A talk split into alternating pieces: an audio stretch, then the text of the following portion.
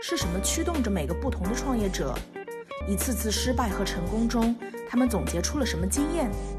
欢迎来到一千零一个创业故事，揭秘创业直击核心，给你最精彩的故事，最实在的建议。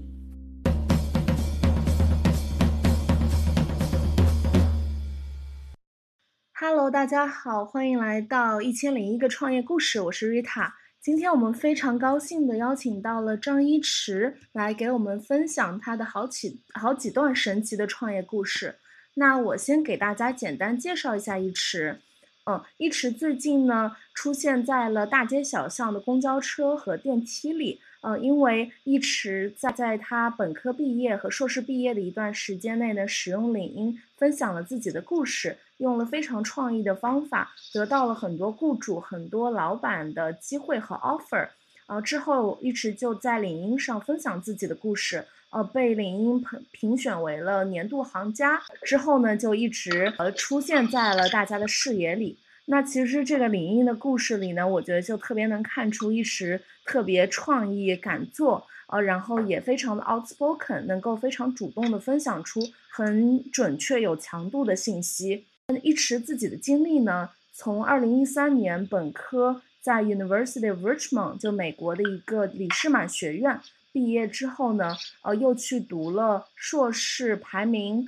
广告项目第一的弗吉尼亚联邦大学学了品牌管理，呃，毕业之后直接和在 Nike 做过 Just Do It 广告的核心创意人，呃，Jeff 一起成立了创意的广告公司，呃，做了一年半之后呢回国，在德国广告公司干了一会儿。然后一七年又辞职成立自己的营销公司，呃，这公司的名字叫做反客为主。从一七年到现在呢，相信一驰的公司也经历了很多的变化，所以今天特别荣幸请到一驰来跟我们分享他的故事。欢迎一驰。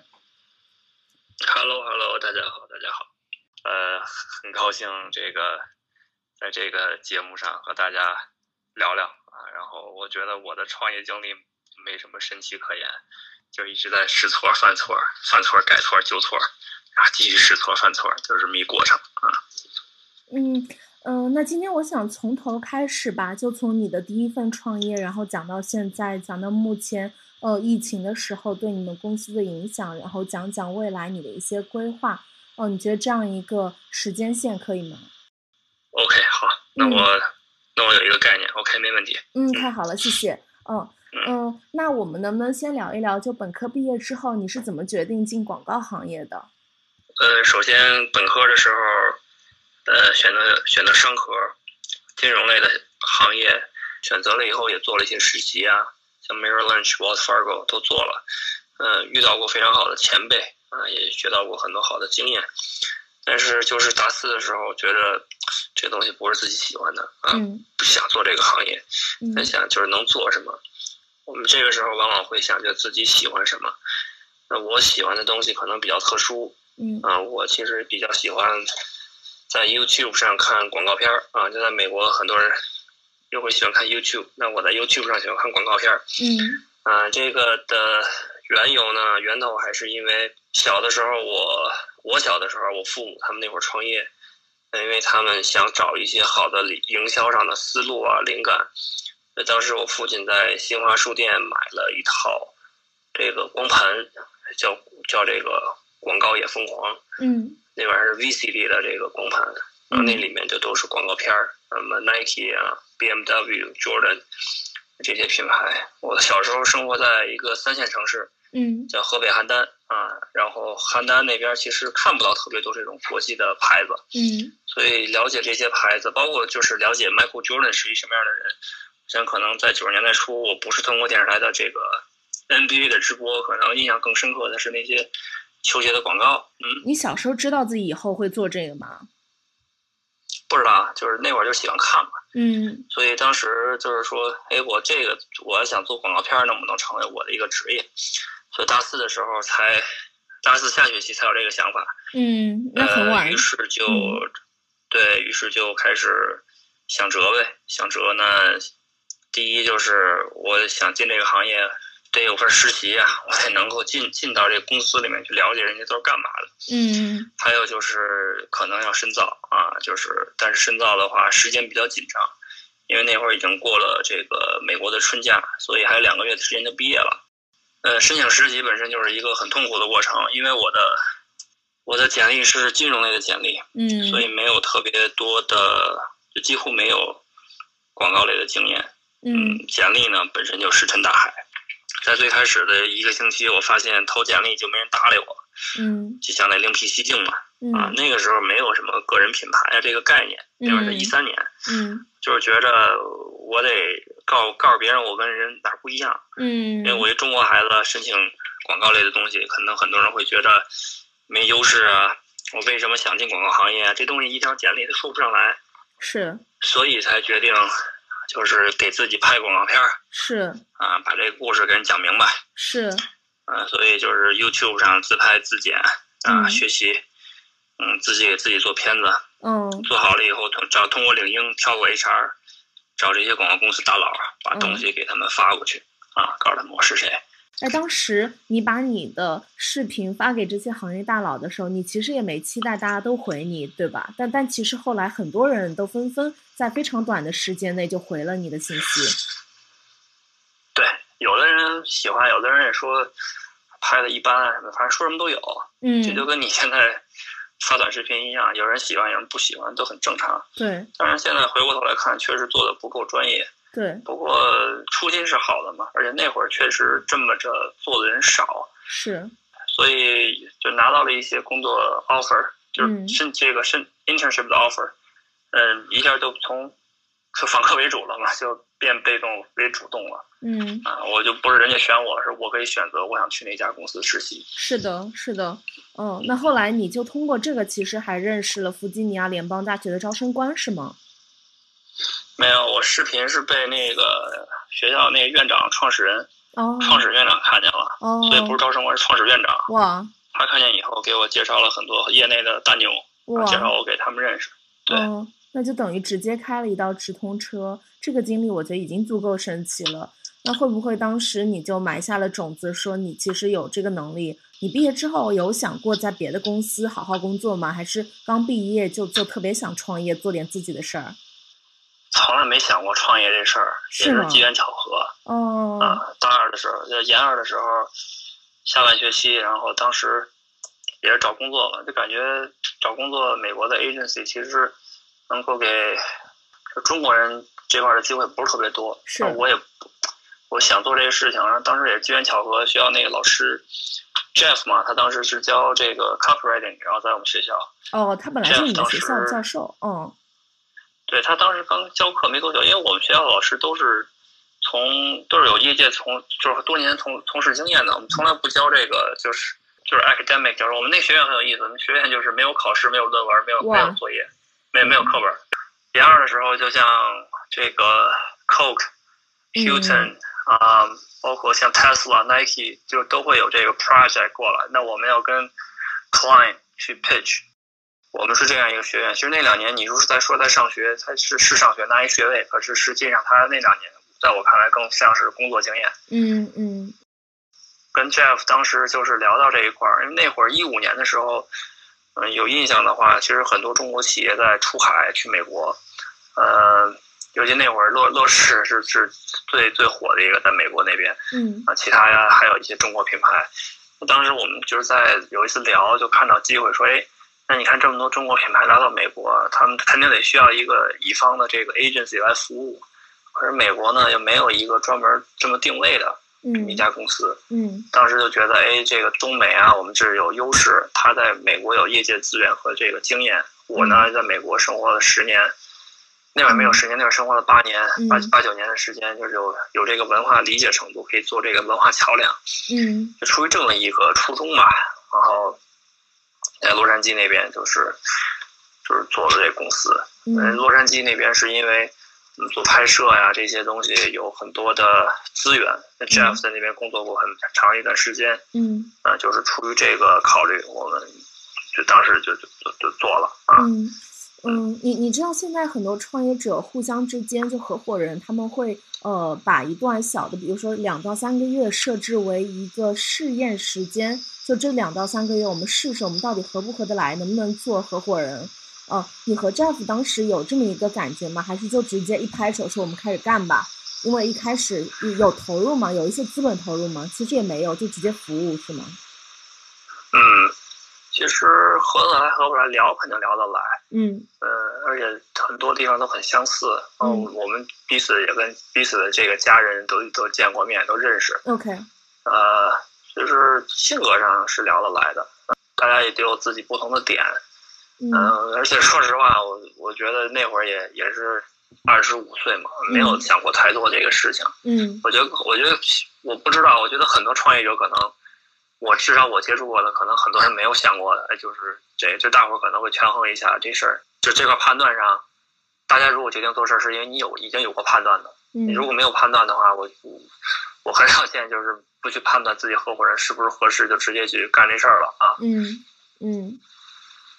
那现在回过头来想想，你觉得他当时是一个合适的合伙人吗？就不管你怎么定义合适。呃，我我在公共场合我说过这个很多次，我一直觉得就是，呃，我跟 Jeff 在一起工作的那一年的时间，是我这个过去的十年里面成长最快的一年，嗯，至少是之之一吧，嗯，啊，我从他身上学到很多有价值的东西，毕竟他是一个呃经验非常丰富的创意总监，而且他的思维方式以及他就是 approach project 的一些。一些这个 angle 啊，一些一些我的 way of thinking，非常非常的有意思。嗯，所以这个东西直到今天我都受益。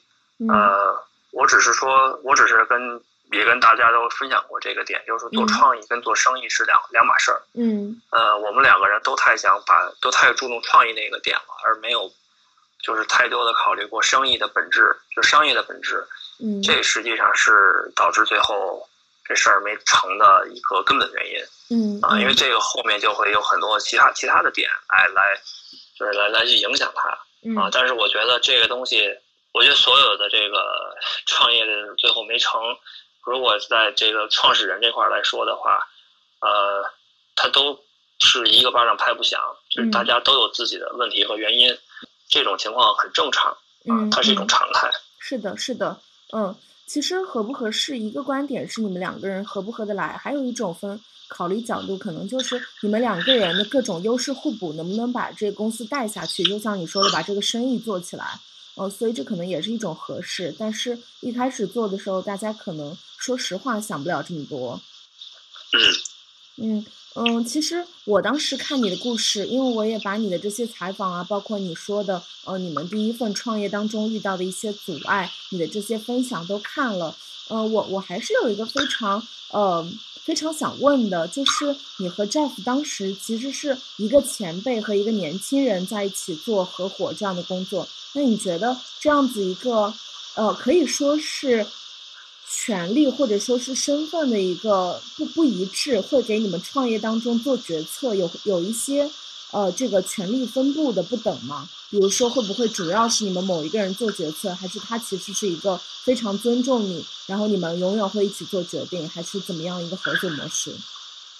我觉得这个可能是一个亚洲人的惯性思维，嗯，就会觉得 OK，他岁数比你大很多，嗯，然后你们两个谁听谁的，嗯嗯，不是，就是 Jeff 他，就是他脑子很飞，但是。当在很多生意上也好，包括决定上也好，他都会第一时间跟我联系。嗯嗯。啊，邮件的方式，那这更多是打电话，就是他可能半夜你或者特别早四点给你打电话，有什么想法就直接电话过来了。嗯。呃，对，所以在这一点上来说，我觉得他给予了我很大的尊重。是的，是的。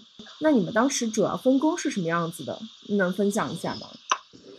呃，当时呢，我这边。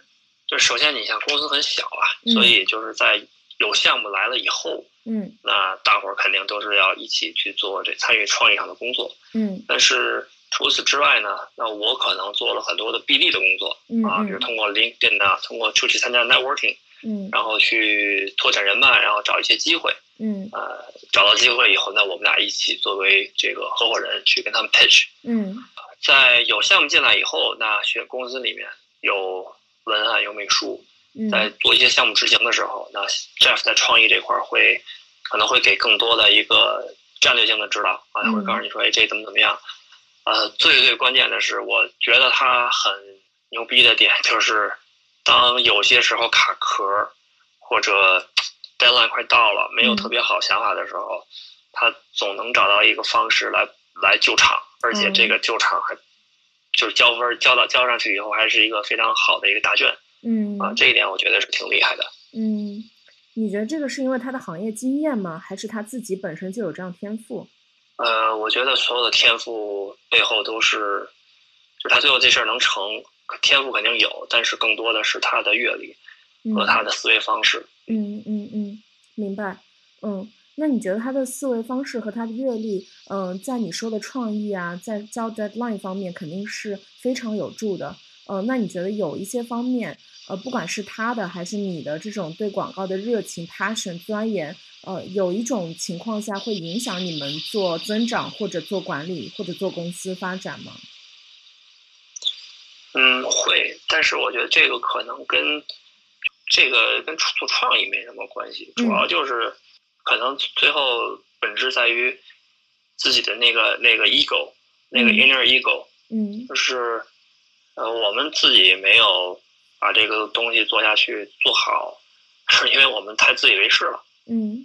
就是我们觉得啊，你看我们有这么好资源，我们这么好的这个项目啊，作品集啊，我们应该就做大的品牌的项目。嗯呃，小公司的一些项目本来是可以给钱，虽然钱不多，但它没有任何太多的公关价值，嗯啊，我们就 pass 掉，不想在这浪费时间。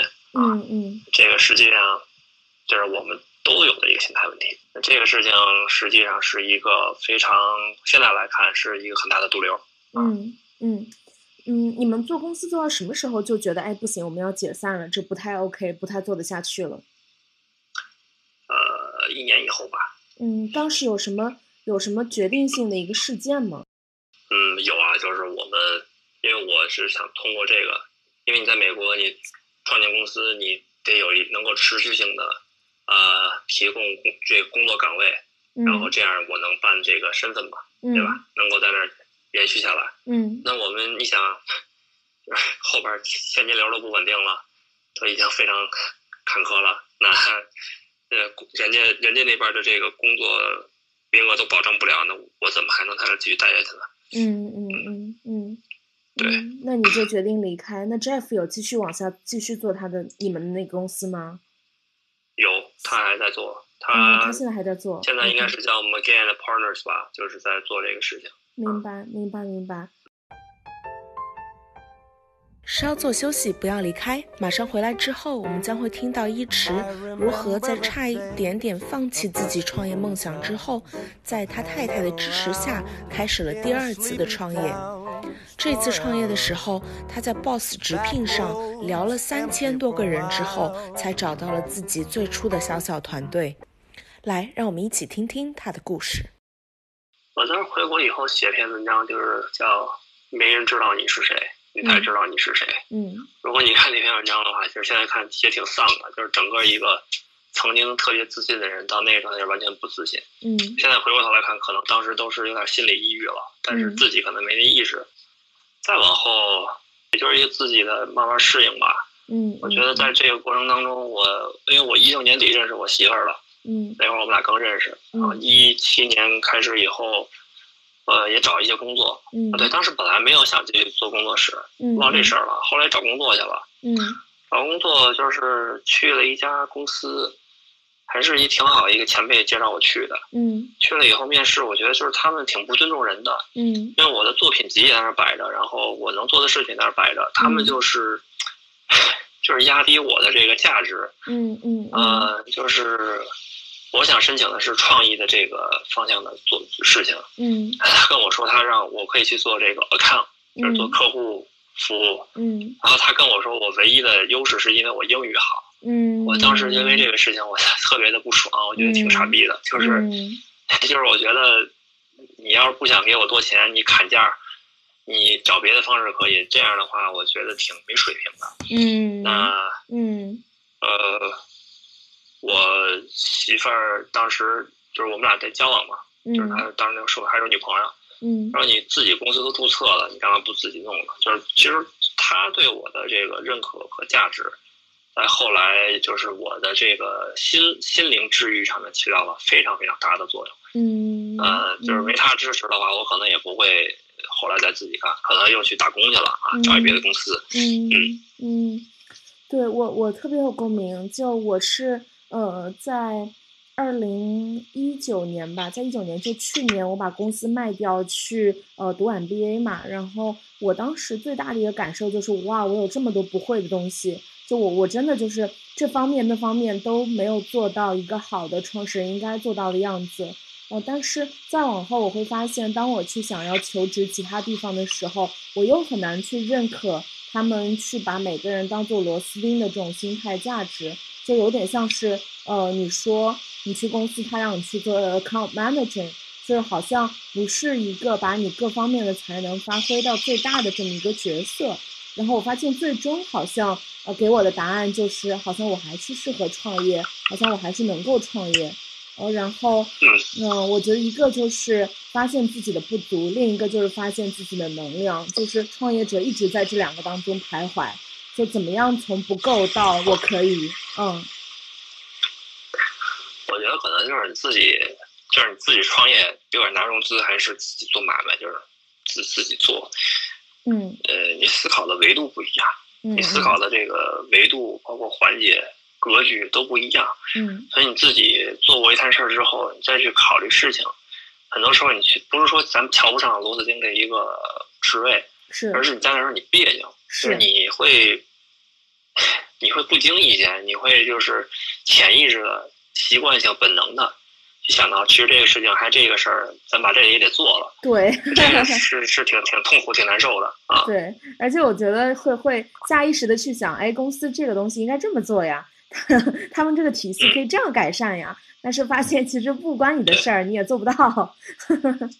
对，是，嗯，那你第二次做公司的时候，成立团队的时候是怎么成立的呢？我其实挺好奇，因为创业公司就拉人都挺难，啊，其实我这儿倒没没觉得很难，就是是吗？嗯呃，因为我一七年基本上也是处于一个调整状态，没有做太多的事情。嗯呃，一直到一八年，然后当时就是开始搭建团队，嗯搭建团队就招人呗，招人。我的原则很简单，就是我不找熟人，嗯嗯嗯不找熟人推荐，嗯呃，就上 boss 直聘，嗯，哎，我能问问为什么吗？为什么不找啊熟人吗？嗯，我要找的人基本上都是 entry level，然后我熟人，我我还得等，还得让人帮着协调，特别特别麻烦。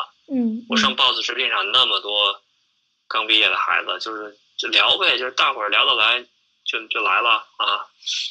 所以我我其实我一八年，我一九年的时候，我在 boss 直聘上沟通过的人超过三千个人哇，真的这么多啊。对，哇，他那那个账号里面，就是作为企业方，不他那就跟那个做游戏上解锁好多那个勋章啊什么的，我好多勋章都都都解爆了啊 三千个人一共花多少时间聊？啊！有的可能就是聊一两句，就是就没回信儿了，那也算嗯啊嗯。但嗯是基本上每天下班儿在，boss 直聘上挂个一个小时啊。嗯嗯，就是我感前就去年还发过一条朋友圈，就是单身的时候那会儿下了班回家特累，就是上下这个交友软件啊，就是聊姑娘啊什么的。嗯那 后来结婚了，下了班以后还是聊人，只不过这不是交友软件的，是这个这个招人软件。反正也差不多就那些话是吗？呃，还稍微有点不一样，稍微有不一样。啊、对，然后就都是在 Boss 直聘上聘的。对，哦，那这些人后来觉得都都 work 嘛？就是后来有有觉得说，因为 Boss 直聘这个平台聊的不够多，然后呃筛选的不够，有有出现问题吗？还是其实都磨合磨合还挺好的？哦，我觉得这个那个美国有一个人叫 Gary Vee，你知道吧？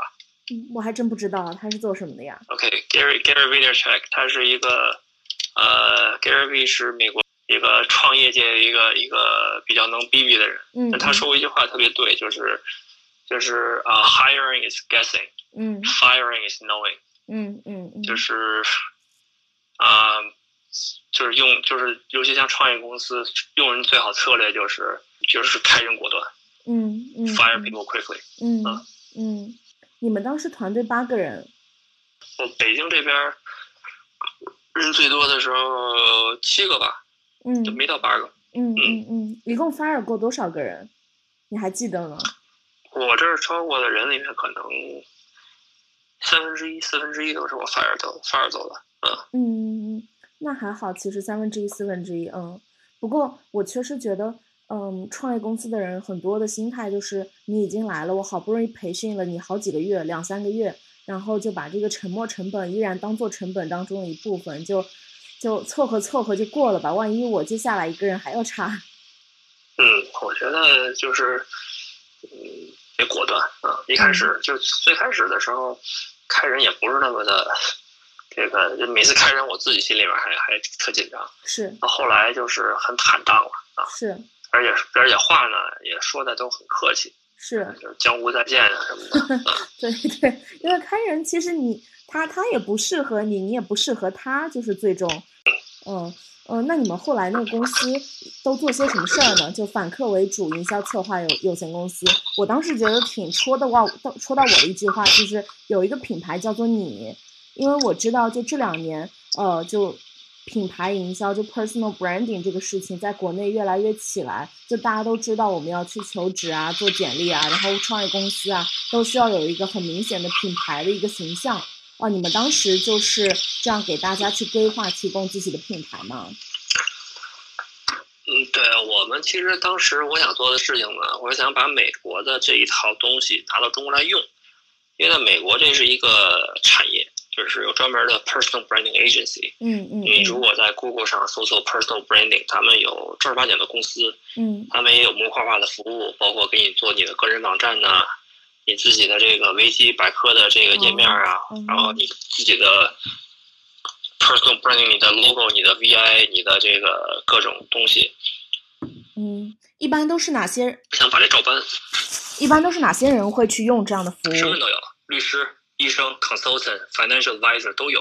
嗯你上国外网站搜的话，基本上美国、英国、澳大利亚就有这样的专门的 agency 嗯嗯啊。当时我觉得，哎，这这国内没人做，就挺有意思的。嗯后来发现这个照搬到国内不好做，是因为大伙儿不认网站这个东西啊啊。你又不能就是说我去给你讲，就是就是你做一个服务哈，你得有一交付物，嗯就人们为你交付物买单。对对呃，所以尝试了嗯三四个月的时间嗯啊，想着去做这个网站啊这块儿，后来发现不行，嗯呃，那我们就在想能做别的吗？后来就是不能做视频吧，就是嗯做这种短视频技术片儿，然后去讲你的个人品牌故事。嗯做一片子，实际上这个交付大伙儿还是认可的。嗯去年上半年我们就这样的事情做了做了十期，嗯做了十期，嗯然后想的是这个东西可以作为一个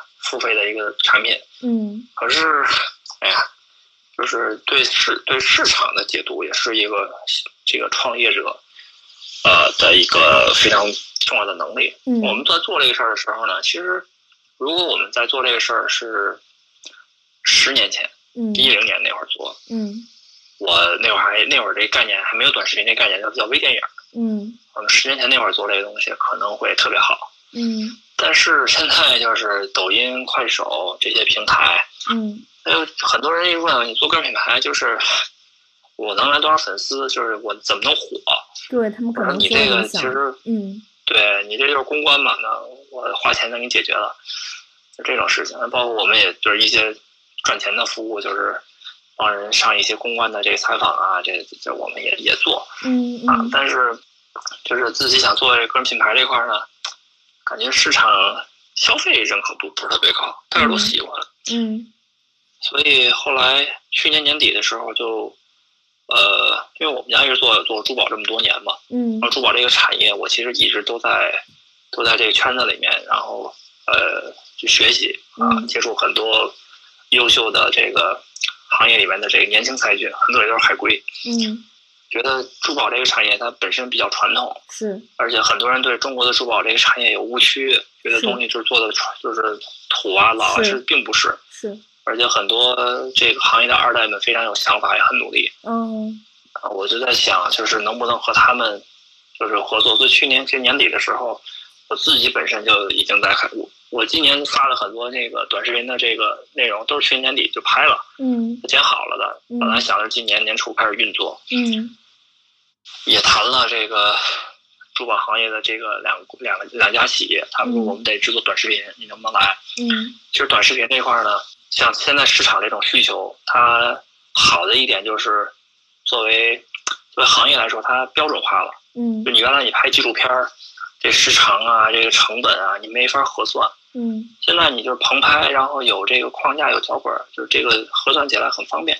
我们本来去年就是过年前就是都谈谈好了，只不过这疫情发生了以后，然后我操，这我们做不了了，就就啊，就就是，所以我呢就是属于赶鸭子上架啊，就今年自己就给自己做了，因为我们设备啊，呃，这些我全都有，而都全套的，我们自己、自己自己策划、自己拍、自己剪呗。稍作休息，不要离开。马上回来之后，我们将会听到一池作为一个一直给别人做品牌营销规划的人，自己是如何管理自己的品牌的，给别的创业公司又有什么样的关于讲故事的建议呢？来，让我们一起听听他的故事。呃，对，说起 IP 这件事情，我就特别想找你聊，因为你呃，就这几年都在做广告方面的事情，然后现在又想往 IP 方向发展。那你自己会特地的去经营自己的个人品牌吗？就因为我看你的朋友圈，我会发现，就你会坚持做一些东西的分享，比如说你会坚持写一点小诗啊，然后呃，你会有一定的主题啊，你自己会刻意的去经营吗？嗯，会有这个意识，嗯但是朋友圈儿、朋友圈儿、微博、抖音，它的运营模式都不一样嗯啊。朋友圈儿可能我发的东西会更就是 personal 一些嗯啊，尤其转发一些文章啊、一些观点啊，嗯甚至有时候会有人在评论里还跟我互怼，就是这些东西我也会发。嗯它就是一个立体的一个价值观的一个分享嘛。啊，嗯嗯所以我有这个意识，但我不会刻意的，就是啊，我今天要发几条，我可能这两天都没发，可能下一天我一下发好几个。嗯嗯，那你有没有那种，比如说微博上我这个形象就是这样的？因为我看很多个大 IP 他们去做分享，说你千万不能去发那些跟你形象不符、跟你的 IP 这个输入的输出的价值观有违的事情。那你会比较去，嗯、比较有意识的去看这方面的东西吗？呃，我觉得这个可能更多的是跟你的社交账号运营相关吧。嗯那对我来说，呃，我觉得对于任何一个在社交媒体上你做一个账号，嗯。你抖音，你你今天发，比如我我今天我发这个做珠宝的了，然后明天嗯。我就发别的，嗯。好像你是在提高你的日活，可是这样是让你的这个标签不鲜明。嗯。呃，那我在微博，你如果问微博的话呢，我微博的这个原则就是，呃，首先就是如果是搞笑的呀，包括我特别喜欢篮球，嗯。那我也不会就是随便的转发篮球类的相关内容，因为我不是这个领域的，嗯嗯。呃，而且那样会让你的这个主页看起来很乱。呃，在这个之上呢，就是我会确保自己，呃，还是要分享一些跟价值观相关的东西。嗯，你比如说最近这个热议的这个话题，嗯。呃就是这个这个幼女被性侵这个这个事情，嗯嗯。那我会发表自己的观点，嗯，而且我会非常语重心长的写很长的东西嗯嗯在微博里面。我觉得这个东西是我的价值观，这是这是我的信仰，这是这是这是我个人品牌非常相关的东西。嗯，我我觉得非你你，我觉得你你给我整个人的感觉就非常真诚，就是你去分享的东西都是你认可的。嗯，那你觉得就是其他人在去构建个人品牌的时候，包括公司，其实刚刚你在说，嗯、个人品牌在国内现在这个服务很难做起来的时候，我的第一个想到的就是很多呃很多的中小型创业公司其实非常非常的纠结这个呃做品牌的问题，因为很多同质化的商品嘛，所以特别难建立起来自己品牌。那你的建议会是，就是一定要去做最真实的自己，最最诚实的表达自己的观点吗？还是你有一些其他的关于个人品牌建立的建议？啊，对于那些所有做企业的创业者、创始人，我最大的建议是把自己的产品做好，嗯，然后让自己的产品都有差异化，让自己的品牌有品牌价值，嗯嗯嗯，有了这些以后。再去讲自己的个人品牌，嗯，因为我见过太多就是创业者，就是什么都没做成，嗯，然后就是我想做个人品牌，然后就是给自己就是现在很难，就是你这个你搁前几年可能这能做成，但是现在互联网很发达，大伙儿一人肉你，那关键是你真的你你说你火了，那你人家问你你这产品是什么，你你这东西没有任何优势，那也白搭呀。是的，是的，嗯。我觉得大伙儿对讲故事这个东西，它有一个误解。嗯嗯，就是是你要讲故事，但是人家不让你呀编故事。嗯，就是好多那故事，就是就是，我有时候就感慨，就是都他妈瞎讲。我就是这真的就是讲讲天王乱坠，就这个我觉得就脱脱离它本质了。嗯嗯嗯，也是不断学习的过程。嗯，对我我刚刚听你说，你的太太在整个过程中一直非常支持你，然后也陪你度过了很多自己还很纠结，然后自己也不太确定的时间，我就挺有感触。我觉得可能每个创业者身边都是需要有一个 sounding board 的，有一个支持他的人，就不管是太太还是朋友，还是这些嗯志同道合的小伙伴。哦，你你自己就对于这方面，你你有什么就是想分享的吗？就是可能除了你太太，你觉得还有哪些人支持？什么样的支持？你觉得是作为创业者最需要的？我觉得就用我妈给我说那句家训吧，就是你只管勤劳和善良，嗯，一切尽是天意。嗯，所以现在在继续做事情的，呃，整个的信念也是说，尽管去勤劳和善良。嗯，对啊，就是其他很多东西，就你自己也不可控。控制不了，是的，呃，当然肯定着急，呃，有时候也焦虑，嗯，这做这么这么久，数据才这样，对吧？嗯嗯，那怎么办呢？嗯，就是这就是现实。嗯嗯嗯，嗯，我也相信，只要勤劳善良，就是是你的，肯定会是你的。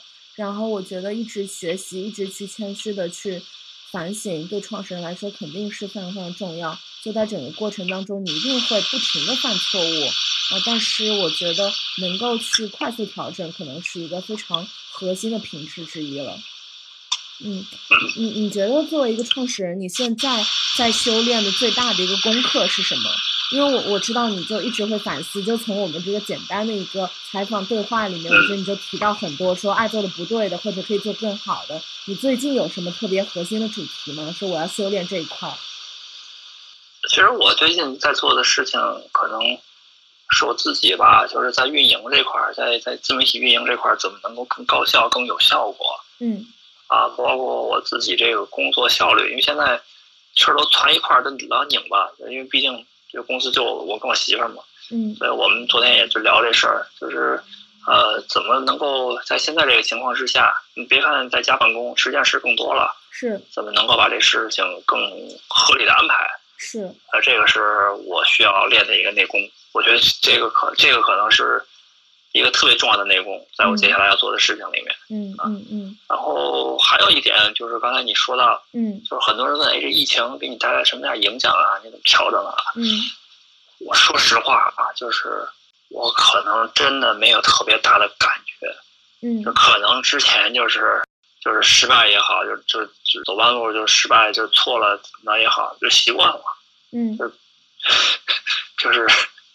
就调整了，就是你要重新调整规划。嗯，这对我来说没有特别猛的，尤其是我们公司的这个小孩儿，呃，他们在二月中旬的时候都辞职了，都哦都在二月中旬走了。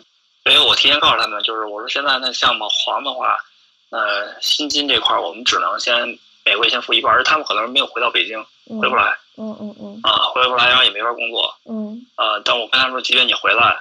那也没法去做这个事情，就提前给他们就是打预防针。嗯嗯嗯。打预防针，然后大伙儿就挨个吧跟我们说，那我们就辞职。嗯嗯呃，就是其实他们很仗义，因为你知道他辞职的话，我这边不用这个索赔，这个嗯给这个 severance pay，赔对，嗯嗯我觉得也挺感谢他们吧。啊，感谢他们，第一就是仗义，第二就是这段时间呢，我们自己做的话，我这边成本开销就小很多，嗯对我来说没有没有那么大的这个压力。嗯嗯，这个角度很有意思。嗯，我我觉得你你也是蛮容易，就是看就是 half glass full 的人，就不会去想说失去了什么，可能剩下的东西可能还足够好。嗯嗯，啊，我觉得很有感触，就谢谢你今天这么多分享。要不你就再给大家一个就积极一点儿，就给他们一个建议呗，就随便什么建议。我分享一个这个点啊，也是去年去年我参加这个这个刀姐参加 Doris 的那个一个他做一个线下分享会，嗯。我忘了是哪个博主了，那请个博主在台上分享，我忘了谁说了，他说一点特别有意思，就是讲这个核心竞争力，嗯。就在国外上商学院都讲这个 core competence，对吧？嗯。这个各种什么这个 business term，然后你怎么怎么怎么样，嗯。他那人说了一这话，我印象特别深刻。他说：“你的核心竞争力是什么？就是你做这事儿特别不费力，呃，做特别好。嗯那别人特别费力努力，想怎么做，他也做不成那什么样。嗯这是你核心竞争力嗯嗯啊！我感觉就是，哦，这个东西我没有从这个角度想过。嗯那那句话就是对我的大这个触动特别大。嗯嗯哎，所以对于就是大伙儿分享，我我我觉得，就是你别管是说你创业还是找工作，就是先想想自己，嗯。就这个核心竞争力是什么，就是你做什么事儿特容易，还能做特别好，嗯。从这个角度去出发，然后再去思考你接下来无论是打工也好，还是还是创业也好，你做的事情，而不要去不要去看说，哎，你看现在市面上那个行业啊比较火，就是比如原来是区块链，对吧？然后再到现在是又是什么行业，你不要这么来回跳，因为那样的话，你永远找不到自己核心竞争力，而且你会永远被动。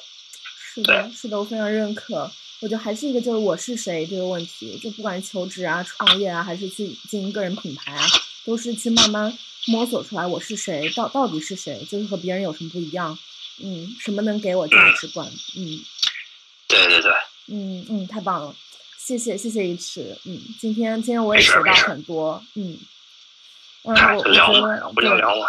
对，太好了！我觉得大家可能在这段阶段都是，嗯、不管是已经创业的还是想要创业的，都觉得各种心态变化。但其实很多东西就就一直不变，你就一直会去思考这些问题，然后一直在学习。嗯，谢谢一池今天的时间。哎呀，不要，谢谢你，谢谢你，这调了那么多次，终于这个 OK 了。